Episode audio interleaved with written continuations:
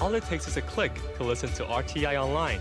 Get exercise for your finger and exercise for your mind at english.rti.org.tw. This is Radio Taiwan International. Thanks so much for joining us today. Up ahead this hour, it's Lights Camera Asia and In the Spotlight. But first, we take you over to Here in Taiwan.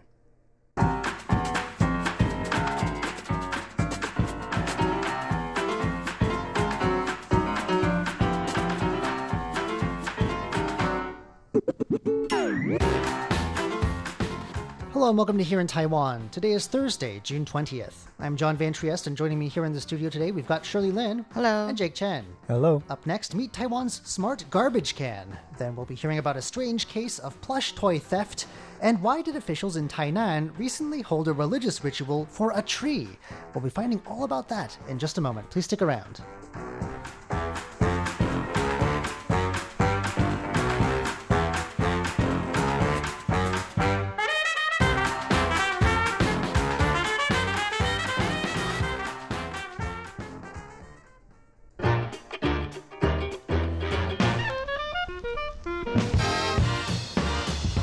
Don't know about you guys, but there was definitely one time in the last week or so where I caught myself after the fact having thrown away a recyclable bottle in the wrong bin. Bin. Oh, we do that Uh-huh. all the time. I get really confused sometimes, and it's by Yeah. then it's deep in the bowels of some can. You can't even get to it anymore. So uh, uh, you kind of feel bad about that. I still do, uh, kind of. Um, but that will no longer be a problem, provided we can get these new smart garbage cans up and running.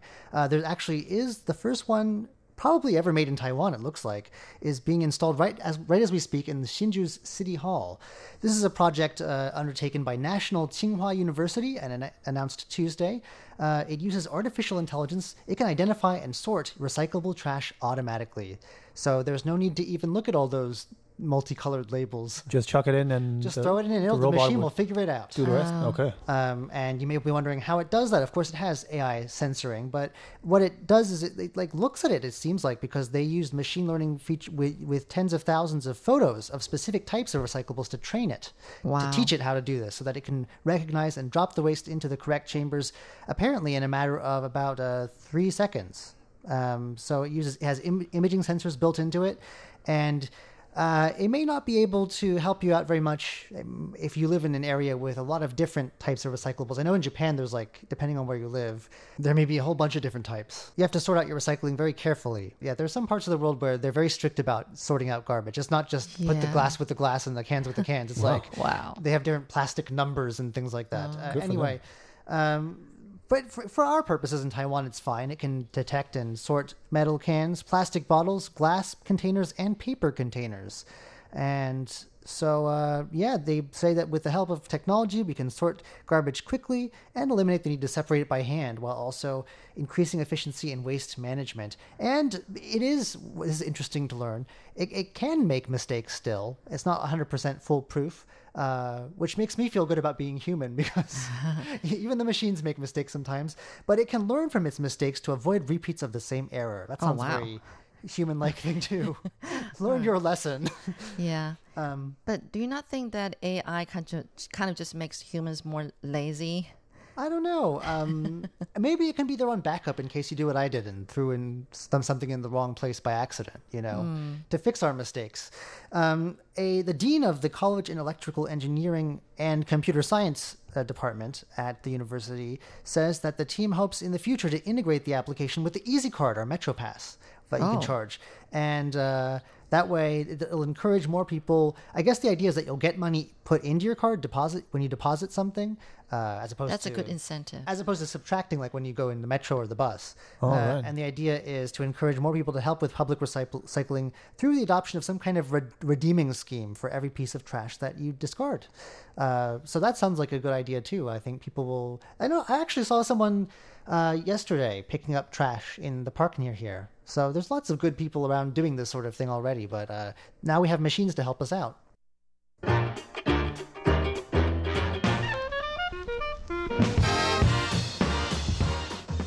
What would possess someone to steal a plush toy hanging from a scooter, someone's motorcycle? Uh, Shirley has the story of why that is. Well, the answer is a nagging child.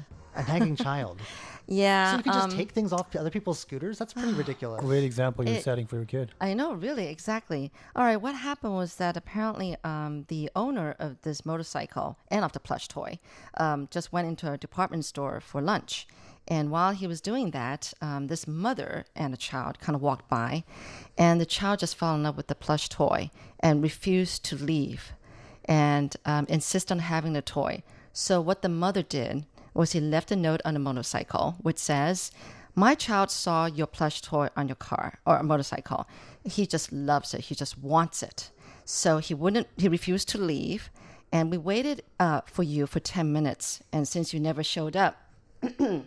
I took the liberty of removing that toy and left you 500 NT dollars for you, to can't buy just another take one. the liberty of Taking somebody else's why property. Don't you, and why don't you go on eBay? Exactly. eBay or or Taobao or something like that. One of these online shopping websites. Ter- you know, Your, Spend your- some key terms and Spend your Yeah. money just take it off someone's. right? And what if it was? I mean, you never know. This could be somebody's, you know, uh, Sentimental grandmother value. left it to them or something like that. Yeah. Or it could be. I mean, I guess you wouldn't hang it from your motorcycle if that was the case, but you never know. It could be from an, a, a, the, you know, a, a significant other. I know. You know. It's technically theft, right? Yeah. So did they leave any contact information? No, I don't Because see I would it have called the them and note. be like, "Give me my flesh toy back," or I'm calling the cops. I mean, Okay. that's maybe a bit petty, but if, it, if it was something that mattered to you, you might do that. Well, it's not petty. It's your stuff, right? yeah, I guess so. So this scooter owner got really upset, and basically he did not find the 500 NT dollar anywhere around the oh. bike Oh. too. So To on add- top of that, there, To add insult to So, injury. yeah, so he's saying that, oh, good, there's CTV nearby. So he is going to look into that and sue, and probably he's going to nail down who this mother is. he's going to, yeah, some And- entitled child. And if there was a five hundred dollar bill there, then to find the person who also stole it.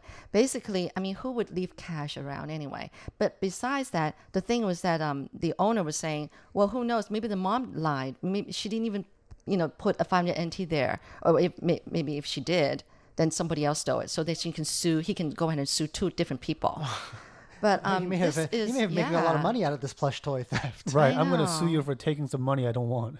Yeah. Exactly. figure that. But that's exactly what he said. You know, I mean, you could just well go online and get the same, very same plush toy yourself. I mean, you know, you, you don't just do What, that. do we know what plush toy it was, by the way? It And didn't you say, I'm betting it was the. I've seen this one a lot. A lot. Uh, the Woody from Toy Story. Oh, it's like a suction like cup and it hangs off the back of the car, like in the movie. I've seen a Oh. couple of those in Taiwan. I've seen that on a Maybe it was car that on a highway, but I was guessing know. it's uh, one of those uh, tiny uh, inflatable, um, um, like a stuffed animals that looks like a, a Pokemon.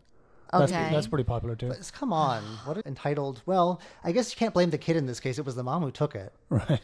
Well, yeah. Except that you think that's bad parenting, Yeah, right? oh, absolutely. I mean, mm-hmm. absolutely. Really you bad don't spoil your child like that. Right. Oh, that was terrible. That's just, just, say we're gonna we'll go home and if you're good, I'll look up I'll look it up for, and buy it for you. Because somebody else was saying that. I mean, it's literally teaching kids saying that you can You have whatever you want. Yeah. If you complain enough, you Right. If you just complain enough and nag enough, you know.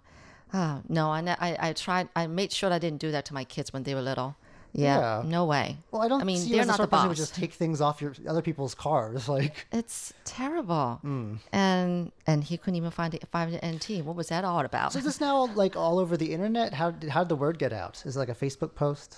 yeah, he just, um, the owner Facebook. of the scooter, yeah, so just guess- decided to post it. And So everybody's photo and making comments. And yes, yes. So, well, I hope he nails down because yeah, really, I mean, you know you feel terrible getting somebody else getting away with like something like that right i, mean, yeah It's if it was theft. There's and- no and way it is around a little bit creepy, even if it's nothing of value. It's like, ugh, someone was like up in my stuff, you know? you know i kept wondering when i first saw this uh, like how did she manage to leave a 500 nt and not have it Blow it- away. yeah blown away or somebody stealing it sure enough he couldn't find it Well, I guess that's the the beauty of and of CCTV cameras. Hopefully, the department store can help yeah i hope so actually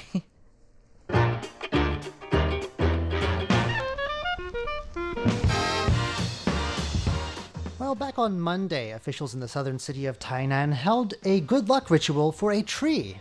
Uh, it's not something you see every day, even in Taiwan, where there's a lot of rituals going on. Um, uh, the reason is that this is a very special tree, and it's about to have a- maybe a bit of a delicate uh, move move to a new home, and that could be a bit stressful. It's a 300 year old tree after all.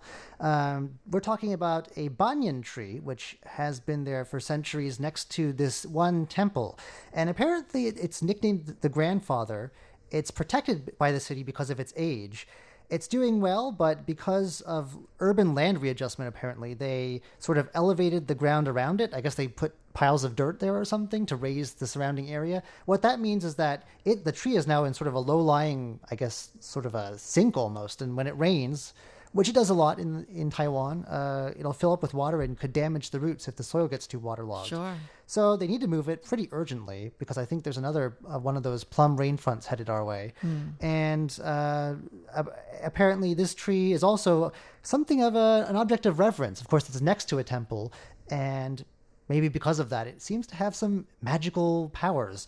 Um, one incident that is recorded is that uh, says that there was one time where they were trying to prune the tree, and there were five chainsaws being used all malfunctioned at the same time, and pruning could not proceed until what it calls, like in this article, religious intervention. Basically, they had to get the temple involved. Wow. So the tree did not want to be cut, and so um, yeah, they've decided though that they're going to move it to a park behind the temple for its own safety. Uh, they're going to have to do some work. It's going to take a while before they actually do it. But uh, they got, yeah, uh, the director of the Agriculture Bureau and a couple of other staff members visiting the temple next door, and they prayed to Shennong, who's the god of agriculture, for the success of the relocation effort. They also tied several religious amulets to the, the branches. And uh, like I said, there's still some work to be done. One thing they got to do is uh, check out the tree for brown root rot, which is the name of a common tree disease in Taiwan, but also a fatal one. So if the tree is not doing so well, uh, maybe they can intervene if they detect it early. Who knows?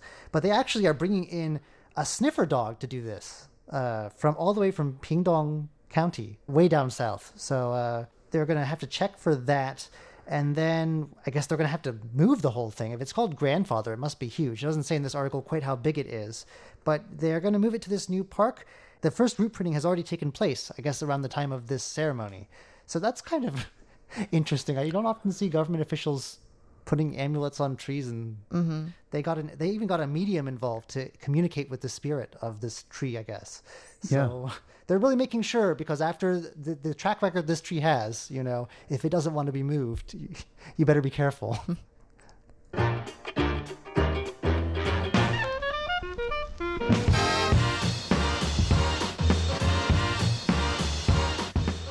Well, the Taiwanese equivalent of the Cirque du Soleil is going to be on the road soon. Is that right, Shirley? Yep, that is right. Um, it is dubbed the Cirque, uh, Taiwan Cirque du Soleil, but its formal name is Formosa Circus Art. Okay, so no relationship to the No, actual Cirque du Soleil. no, but uh, their feats are pretty much on the same level Mm. as Cirque du Soleil, I suppose.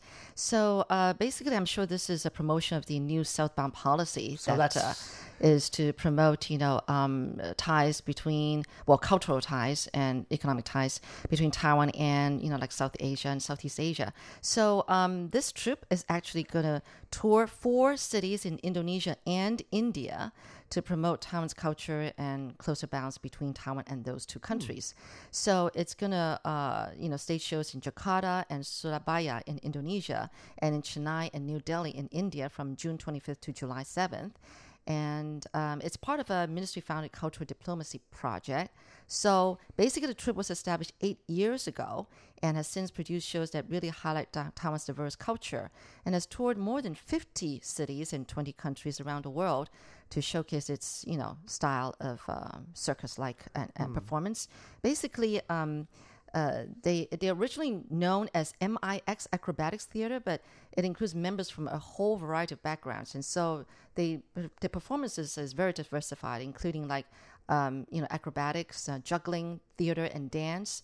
And over the last few years, the troupe has performed around the world in um, places like Cambodia, Vietnam, China, Denmark, France, and Germany. They already have some Southeast Asian sort of destinations under their under their belt, Yes, yes. under their tent, I guess you could say. Yeah. You know, actually, you guys are probably familiar with some of these um, acrobatic or performances Really? because, yeah, you might have s- catch them on TV or whatever. Like, Hmm. for example, human pyramids, they're two stories high, stacking on the shoulders of each other, one on the other. I think I've seen that one. How about upside down, standing on chairs piled seven stacks high? I think I have seen yeah, that one. Is that right, group? right. Yeah, and then Diabolos, or actually even like like balancing yourself on chairs on top of someone who's standing on a oh, Diabolo, right? Oh, You know what? I You where I saw that. I, and- I saw that. Oh, that was a street performer. That wasn't on TV. Yeah, So I don't. I don't think there was the same group. oh, I've seen these a lot too. So uh, if it's uh, on that level, I mean, they're they're quite amazing. I've always really wondered how you can balance that like that. You know, I'm sure you fall a lot. I mean, that you fall a lot and you get get bruised a lot and break some you bones. can actually endanger your life. I mean, suffering there's for been, your art.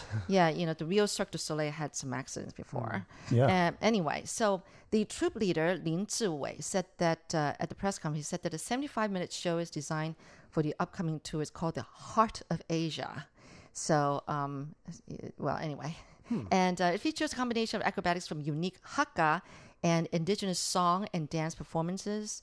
So, um, yeah, I think uh, people who are going to be uh, having the, uh, the the chance of watching this going to have quite a feast for the eyes. I'm sure. And I know we have some listeners in both of those countries, so definitely if you have if you're in the area and have a chance, go check that out.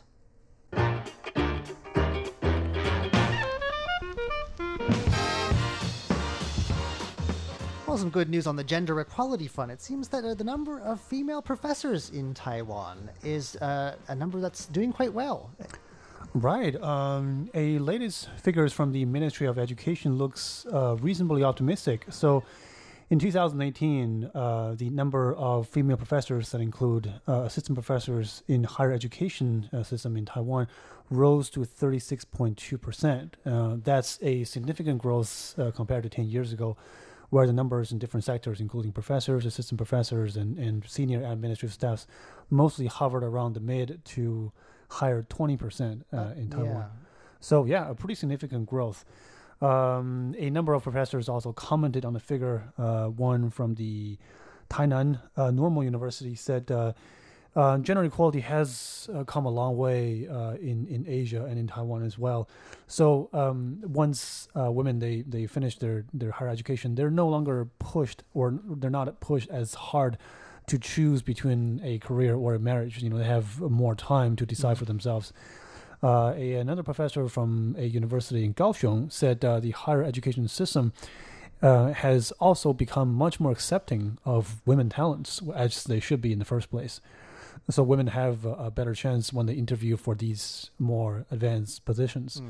Um, on the other hand, the professor said, uh, well, the challenges still remain for a lot of women because by the time you finish, you got your masters and PhDs, and, and you're you're you know getting close to a tenure at university. It's a you're long time. yeah, you're pushing like mid 30s and pushing 40s, and then a lot of professors they still want to have a family and have children. So to to be uh, reasonably long in the tooth and that that that pose a lot of challenges for them, and also uh, universities is is a competitive uh, environment for, Publisher perish. for yeah for for anybody. Uh, uh, and so it's it's get it's very challenging for women still. Yeah, so they're they're hoping these situations will see some changes uh, in the next five to ten years. And do we know? I mean, uh, is this uh, spread out across all fields and sectors, or is it concentrated in certain areas, or are there other big fields that still have a long way to go? Because if they're all concentrated in gender studies, for instance, then that's not really quite as good as it sounds on It- paper. It is a possibility because this university, sorry, this professor from Kaohsiung said a lot of uh, females work in higher educations. They are more focused on the the administrative side. Many there are more and more who teach, uh, and, but I would guess they didn't say here, but I would, I would guess in fields such as IT or or or, or you know mechanical engineering, you would be hard pressed to see many female teachers, uh, professors, and we should be seeing them. Well, I mean, it's still what is it in the 30s, so we have some room to go still, yeah, but uh, encouraging figures nonetheless. Sure.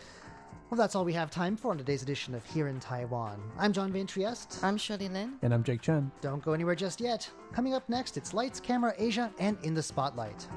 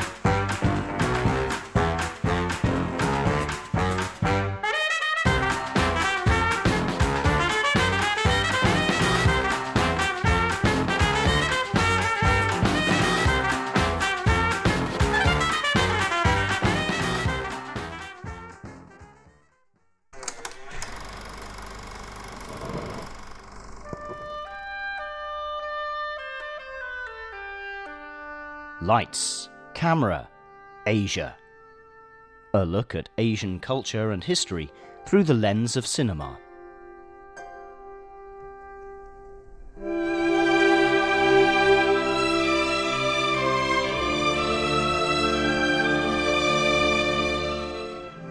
Hello and welcome back to Lights Camera Asia.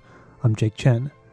This week we are kicking off a new mini-series on a television show called Hong Kong West Side Stories.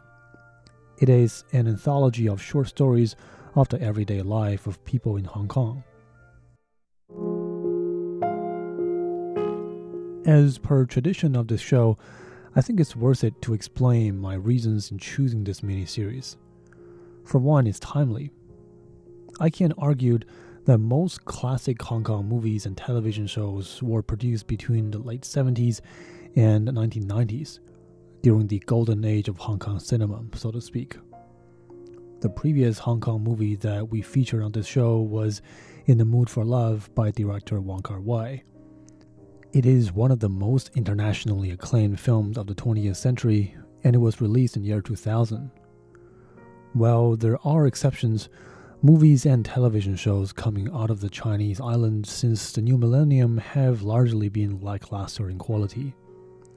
But while movies produced in Hong Kong don't have the quality they used to have, and most of them don't tackle profound themes or emotions, the modern Hong Kong cinema does present a side of life that is more approachable, relatable to the general audience.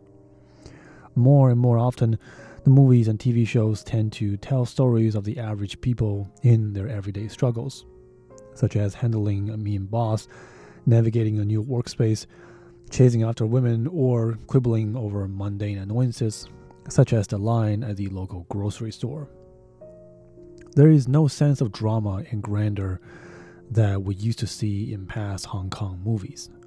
But in a sense, these uh, less expensive productions are also more relatable to an audience that just want to kick back and have fun. And the television series that we are going to talk about today is a good example of where Hong Kong movies and TV shows are headed in this era. Its 12 episodes tell nine different stories of everyday people in Hong Kong who struggle with work, living conditions, and romance which are things that are universally relatable. The series also tackles issues that are very unique in this part of the world, such as the prevalence of fraudulent activities both in real life and on the internet, as well as the exorbitant housing prices that force people into tiny, tiny apartments. This series stands out for many reasons, but what is worth mentioning first before we start, appropriately, is its title sequence.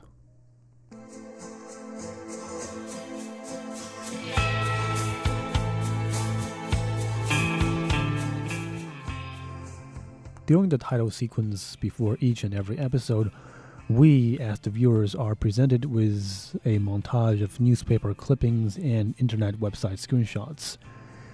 They tell some of the wackiest, most unexpected news stories, such as a parent who accidentally sends a pornographic video into a parent's chat group. A man who gets busted for claiming that he has telepathic power to talk to animals, and a house owner that rents out a bed for 1900 Hong Kong dollars or 240 US dollars a month. And it also includes the very controversial news of a man who murders his pregnant girlfriend while they're traveling through Taiwan and he returns to Hong Kong afterwards. These are stories that have happened in real life, and the filmmakers behind the show have used them as inspirations when writing and producing the fictional series. Well, with that out of the way, let's get into the series. And a quick note I'll group the episodes together with their common themes instead of presenting them in the order that they are presented in the show. And hopefully, this way we get to understand the characters more thoroughly. Let's start with episode 10 called Missing Love Chances. Or I think its Chinese title, 独男爱的机会, which roughly translates to the opportunity of love for a single man, is more telling of the things to come. 毕咗业三年，明明我系一个写 program 嘅人， 踏咗 ID 部之后，个个都 The show starts with the monologue of a young office worker. His name is Ku, and he works in the IT department of his office. He's complaining about everybody has been bugging him for fixing all kinds of things, most of which are not even related to computers, such as a water cooler. But before he even finishes his monologue, his manager calls him into his office. 喂，啊，酷哥，酷哥，过一过嚟我房啊！哦， His boss basically bullies him into replacing his broken monitor on company fund. Ku's is not happy about it, but he does get a chance to fix another computer besides this, and that gets him the chance to meet with Wendy, a female staff member from another department. After Ku helps solve her computer issue, Wendy asks whether he could come over to her place in the weekend to help her assemble a new computer.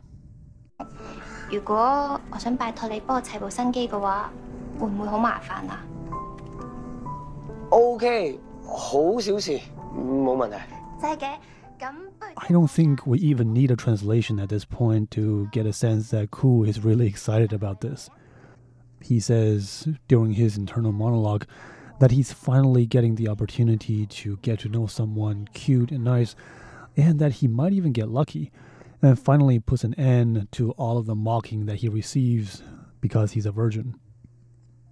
In this respect, the show is quite similar to a lot of Western comedies, such as American Pie, where the protagonist is often an awkward teenager or young man who struggles with his identity as a virgin, and that his effort to put an end to that often kicks off a series of unexpected and comedic events.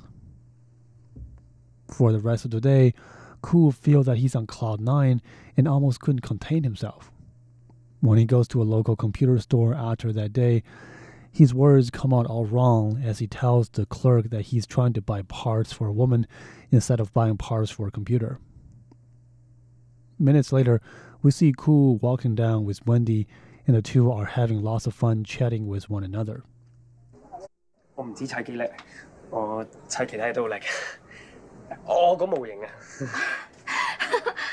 我我以為 你话砌啲咩机添？你想砌咩？你砌咩？ The entire montage gradually turns purple on screen, and obviously something is off.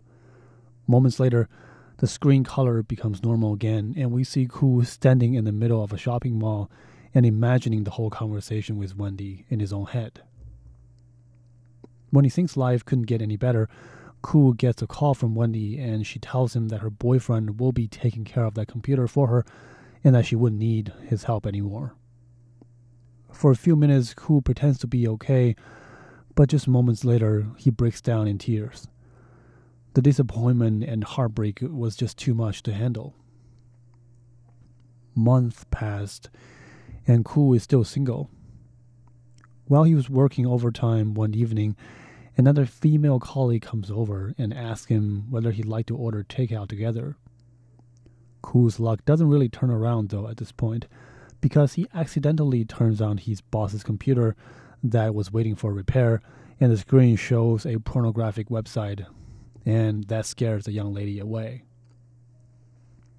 Another couple days pass, and on New Year's Eve, Ku is still bemoaning his loneliness in his little apartment. The camera scans through the room, and we can see that his room is filled with comic books, video games, and animation action figures. A pretty stereotypical setup for a computer geek. While he's playing games on his phone and awaits the New Year countdown, a number of messages come in his way.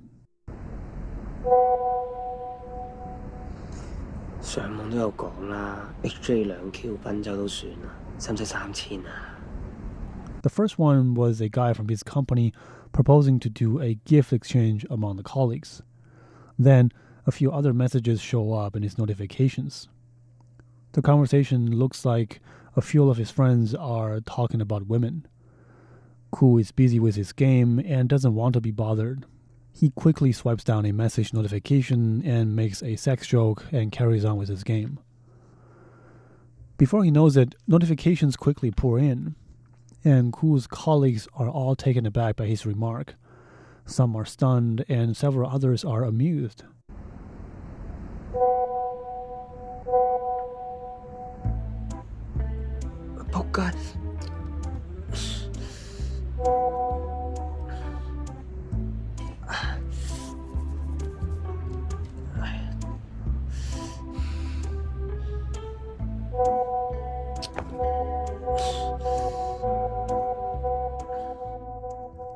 He has sent the message to the wrong chat group and he couldn't retract it. The next day, many female colleagues distance themselves from Ku and remark on him being nasty and all that. A new colleague walks in by his desk and tries to strike up a conversation, but Ku turns the young lady away. At this point, he has had enough. He says to himself that he no longer wants to be rejected by women and that he will focus all of his attention on video games from this point on. Ku is clearly an archetypal figure in the film setting.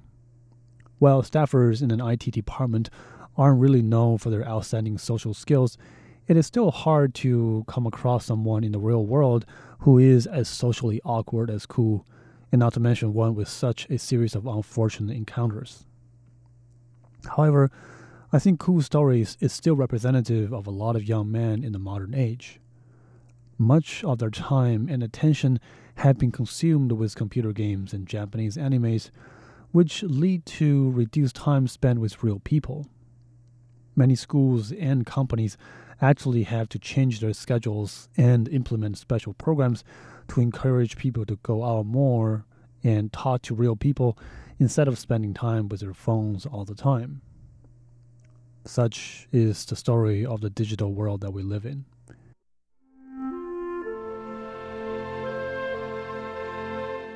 Thank you for listening to Lights Camera Asia.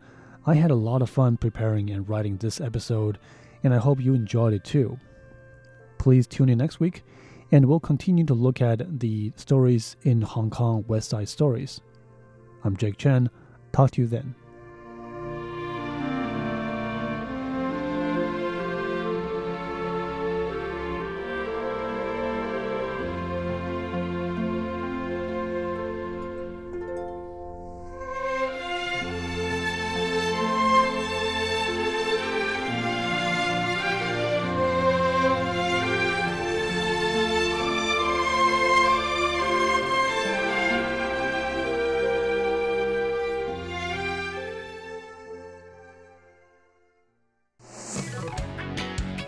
Ladies and gentlemen, here's Shirley Lin with In the Spotlight. Welcome to In the Spotlight. I'm Shirley Lin at Radio Taiwan International. My guest today is Mr. Lawrence Philbrook, who is the director of the Institute of Cultural Affairs, which is a global network around the world. And he's been here in Taiwan for 28 years, just as long as I've been back in Taiwan. But let's meet Larry. Hi, Larry. Hi, Shirley. How are you today? I am good. How are you today? I am very well. I'm still adjusting. I just got back from the States last week, so I have a little jet lag. but Oh, not- right, not right. too much. So I understand you've got two children grown up now, and Yes. um, um, your daughter, the older child, was it? No, the second child, the younger child, just had a Sang performance. A, a concert, uh, Yes. an opera concert in Chicago on the 19th. And so Wow. well, that's why we were back. And then I, and so it was great to see her sing. It was great for the Chicago Symphony Orchestra to back her up. oh, that is amazing! First time cooperating together with the with Chicago. Yes, that was Really? her. She's done she's done work with other in other situations, but that was her first with. Wow, And that's so quite a was great. feat. Oh, you you must be really proud of her. I am really proud. Are you guys a musical family though?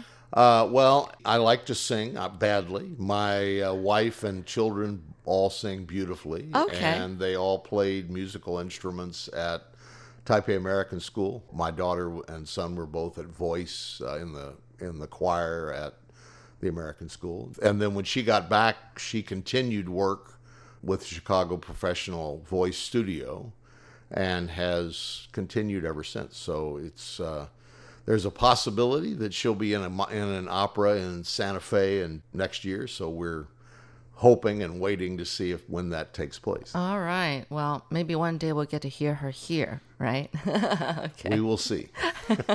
wow, that's great. So, what exactly is the Institute of Cultural Affairs, which is actually widely known as ICA? Well, ICA is an international organization, but locally based in each country that we work. Our background is in community development. So we began working in, in communities, in urban communities, in rural communities around the world. When I first joined the ICA, I was very young, but the first project the ICA did was in Chicago, in an area on the west side called Fifth City. Mm-hmm. And our focus was on how do we help communities to make decisions about their own future? How do we help them develop themselves so that they see themselves as responsible for their development? In collaboration with government, in collaboration with private sector, in collaboration with other NGOs, but that the community itself sees itself as responsible. So that's that's the background of our work.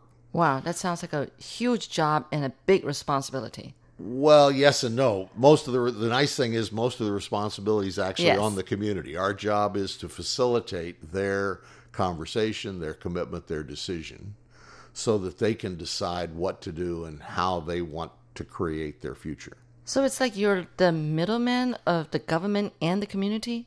Uh, sometimes, but mostly what we are is the facilitator of getting them together to talk to each other.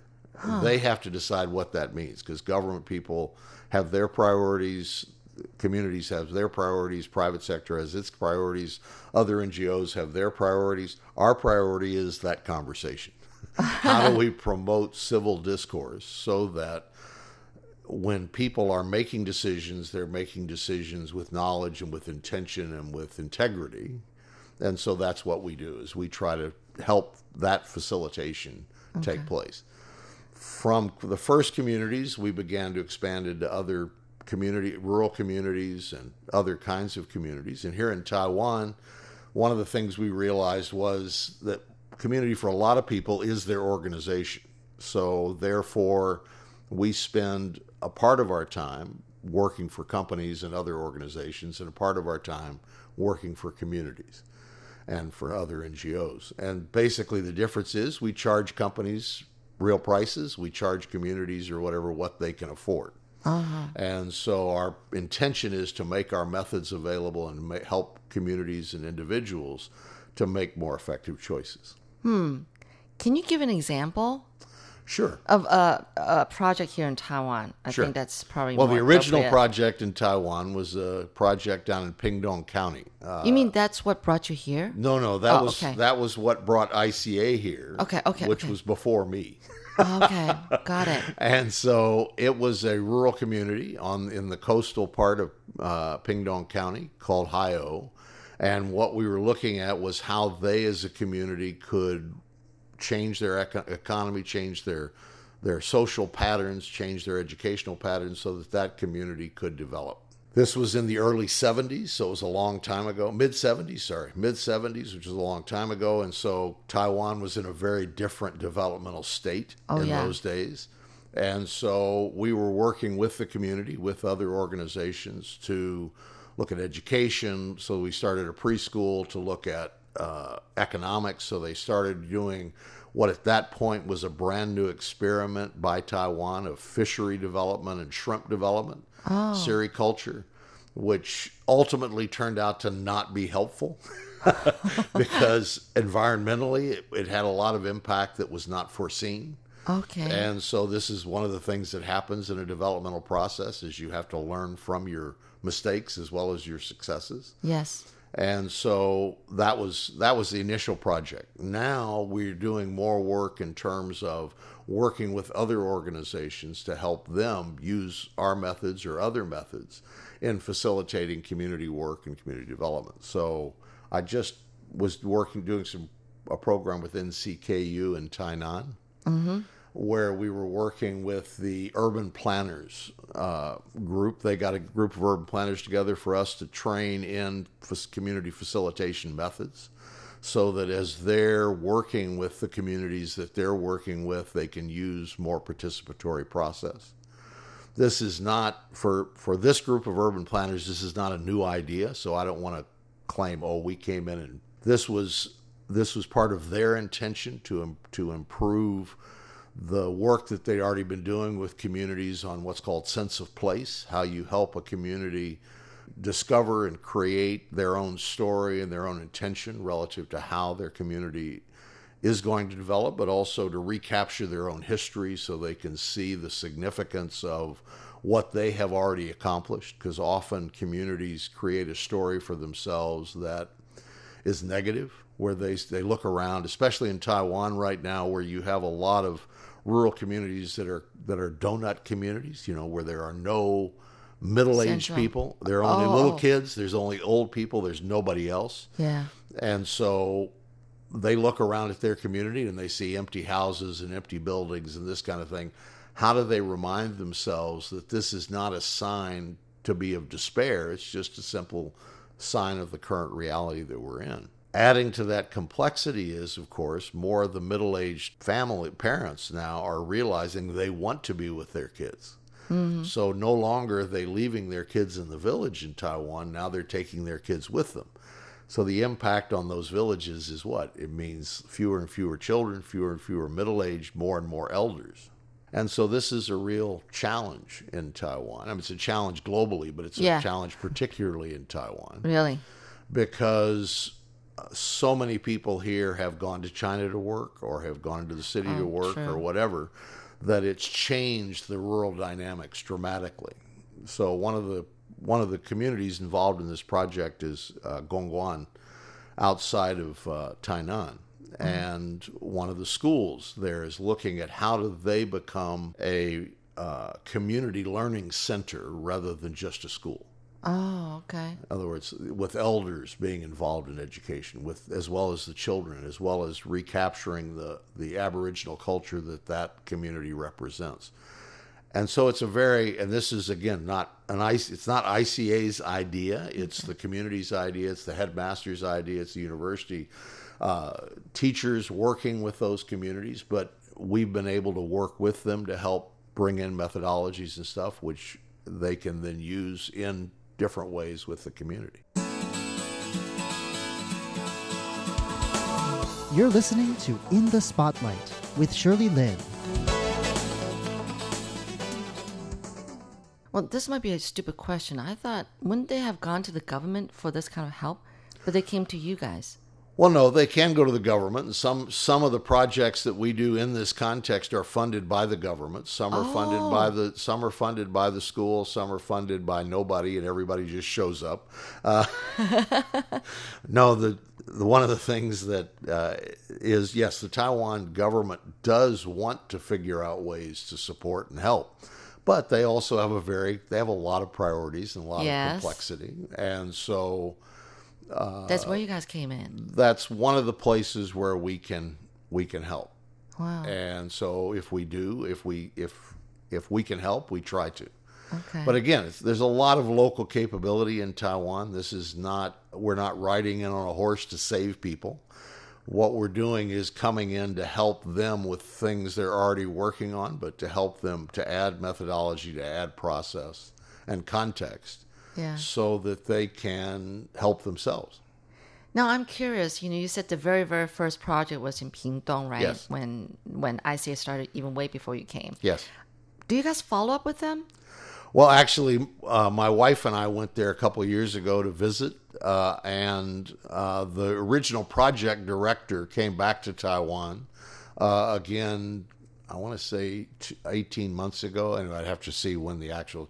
And so he and his wife went down to visit because his son was born in Pingtung. Wow, while- And while they were helping them, while they were working in that community. So it's a very, it's a they're very attached to Yeah. that community. Whereas by the time we'd gotten here, we had not worked in Pingtung for, uh, well, we got here in '91, Right. So uh, it would have been at least 10 years since, 11 years since we had left that community and worked in other places. So I didn't have any personal attachment, but we did go back and look, and there's still an ICA office in the community center in Hio. There's an office with a sign above it says ICA office, and if you go in, there's still a bed and there's a t- desk and all this kind of stuff, so that if anybody from ICA wants to come back and stay, they have a space for them. But, but and they've continued the pro- some of Oh, the okay. programs. The Okay. preschool continued some several of the other economic Uh-huh. uh, structures, not the actual uh, agricultural work, but the economic structures have continued, Right. and they've continued to use a lot of the participatory process and stuff like that. Oh, okay. Wow. So, um, what about in Taipei? Because you are mostly in Taipei. I live in Taipei. Right, you live in Taipei, and the uh, we've done work here with several other NGOs uh, working on different projects over time. I actually spend a lot of my time not just in Taiwan but all over the world. yeah. How by does that- accident. Well, By- it's oh. it's not really that's not really our intention. That is ICA Taiwan. Our focus is Taiwan. Yeah. However, from Taiwan, people have gone other places and then asked us if we could come work with them in Oh, those I places. see. So all the projects that I do outside of Taiwan have a genetic connection, Connection to- to somebody from Taiwan, and that's the reason I ended up there. Oh, I see. So, for example, the work I do in Paris is uh, with a facilitator there uh, named Lan, and she is originally from Vietnam, where we worked with her when she was working with a Taiwanese NGO in Vietnam.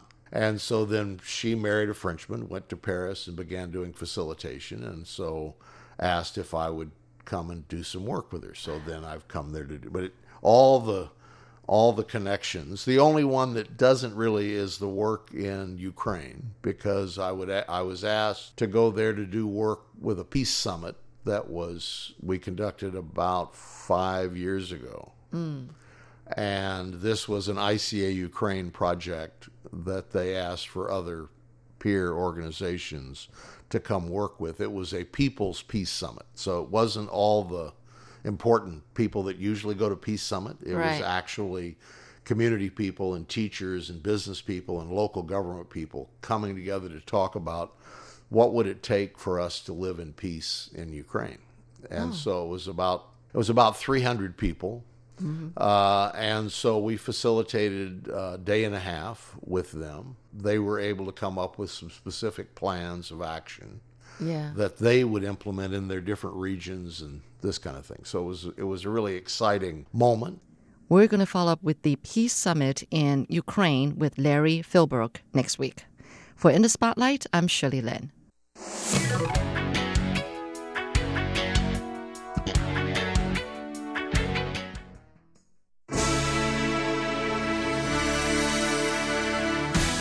Thank you for listening to Radio Taiwan International, broadcasting from Taipei, Taiwan.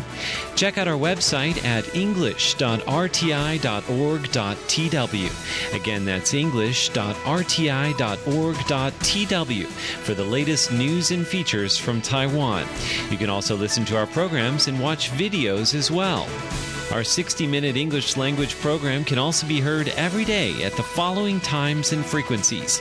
In southern China and South Asia from 1600 to 1700 UTC on 6180 kilohertz. Again, that's in southern China and South Asia from 1600 to 1700 UTC on 6180 kilohertz. And in Southeast Asia from 0300 to 0400 UTC on 15320 kilohertz. Again, that's in Southeast Asia from 0300 to 0400 UTC on 15320 kilohertz. We'd love to hear from you. Please send your comments to P.O. Box 123 199, Taipei, Taiwan. Again, that's P.O. Box 123 199, Taipei, Taiwan. Or send an email to rti at rti.org.tw. Again, that's rti at rti.org.tw. Also, visit us on Facebook. The address is fb.me forward slash Radio Taiwan International. Once again, on Facebook, we're located at fb.me forward slash Radio Taiwan International for videos, photos, and news of interest from Taiwan. Thank you once again for listening to Radio Taiwan International.